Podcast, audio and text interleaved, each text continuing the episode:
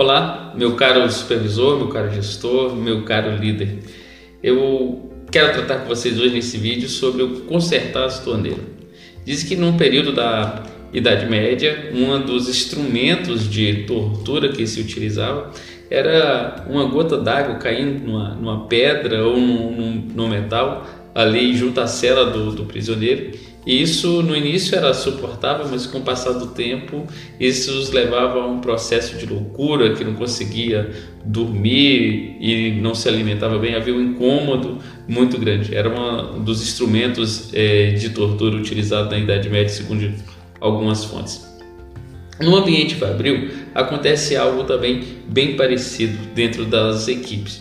São aqueles pequenos ruídos que começam a surgir e eu como gestor não trabalho, não os trato da maneira devida, mas daqui a pouco aquilo começa a incomodar de tal forma que traz grandes prejuízos para dentro da equipe.